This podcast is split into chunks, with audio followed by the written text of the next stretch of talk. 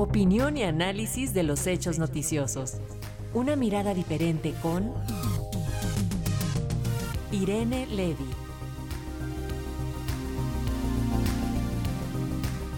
Y bueno, pues para entender un poquito más sobre lo que implica esta resolución de la Suprema Corte de Justicia de la Nación, tenemos como cada viernes a la maestra Irene Levy, quien en su comentario de cada semana nos va a explicar este tema. ¿Cómo estás, maestra? Muy buenos días.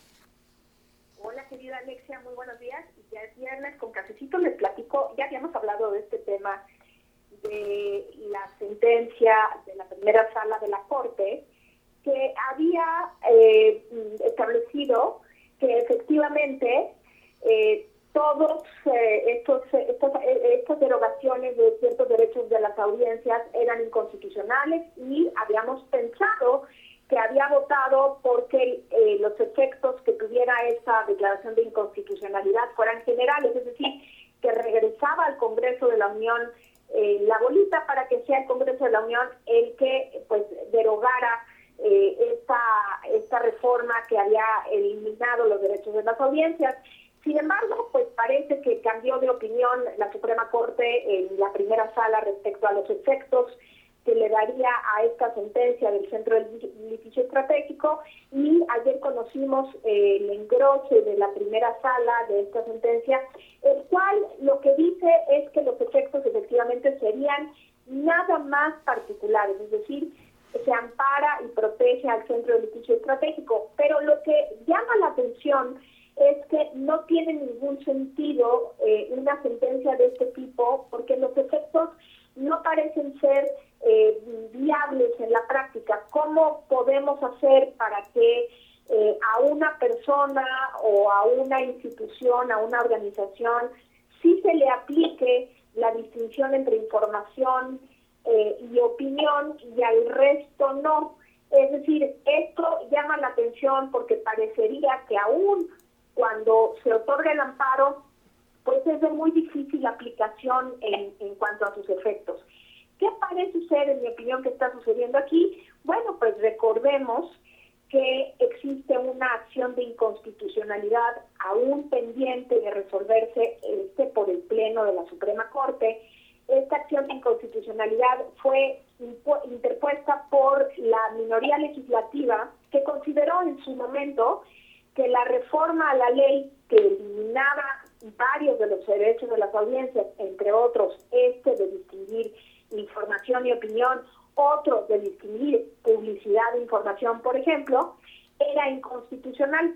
Entonces, en este sentido, va a resolver el Pleno de la Corte el ministro ponente es el ministro Alberto Pérez Dayán. Este ministro eh, en su momento se conoció el, proyecto.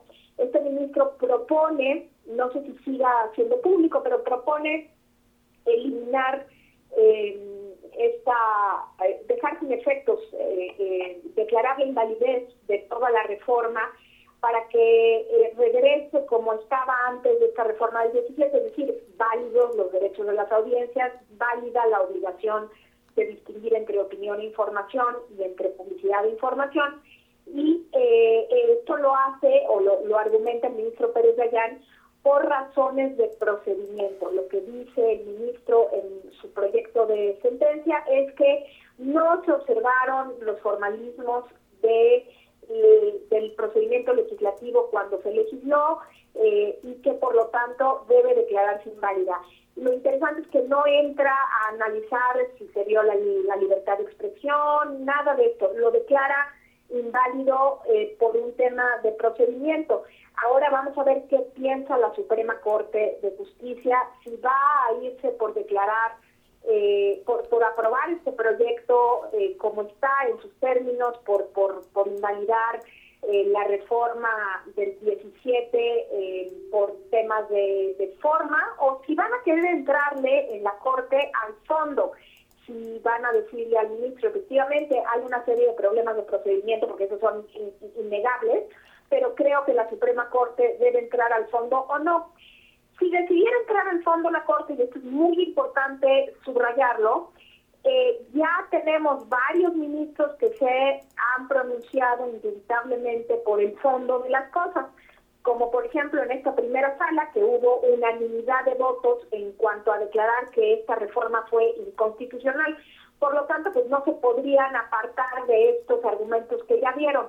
De igual manera, la segunda sala ya se pronunció para el caso de el, eh, el amparo de la AMDA, y entonces en este sentido pues eh, ya no, no, sería viable que eh, dieran argumentos distintos a los que eh, a los que dieron. Es decir ya no se podrían contradecir de decir pues siempre no consideramos que esta esta um, contrarreforma es violatoria a los derechos humanos. Entonces se va a poner interesante. Lo que sí es importante recalcar es que por el momento las cosas siguen como estaban eh, es, eh, este amparo le da unos efectos sui generis. A mí no me gusta el precedente de dar este tipo de, efectos a un amparo, porque si bien la coyuntura que se presenta en cuanto a que viene una sentencia eh, de una acción de inconstitucionalidad es interesante y yo creo que esto fue lo que motivó a la primera sala a otorgar estos efectos extraños a un amparo, pues queda como precedente eh, darle un, efecto que pues en realidad en la práctica es muy difícil de llevar a cabo.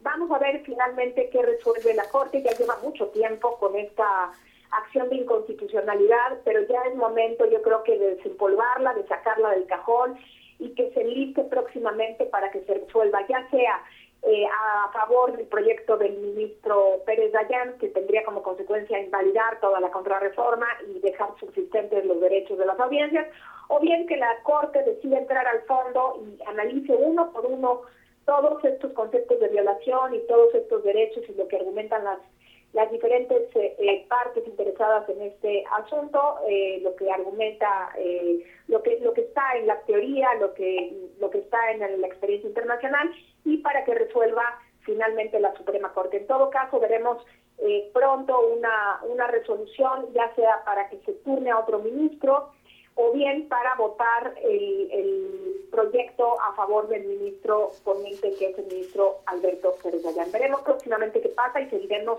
eh, tocando este tema en mis comentarios de los viernes. Un abrazo y que tengan muy buen fin de semana. Igualmente, maestra, seguimos eh, al pendiente, al tanto de este tema. Muchísimas gracias y que tengas buen fin de semana. Igualmente, hasta luego.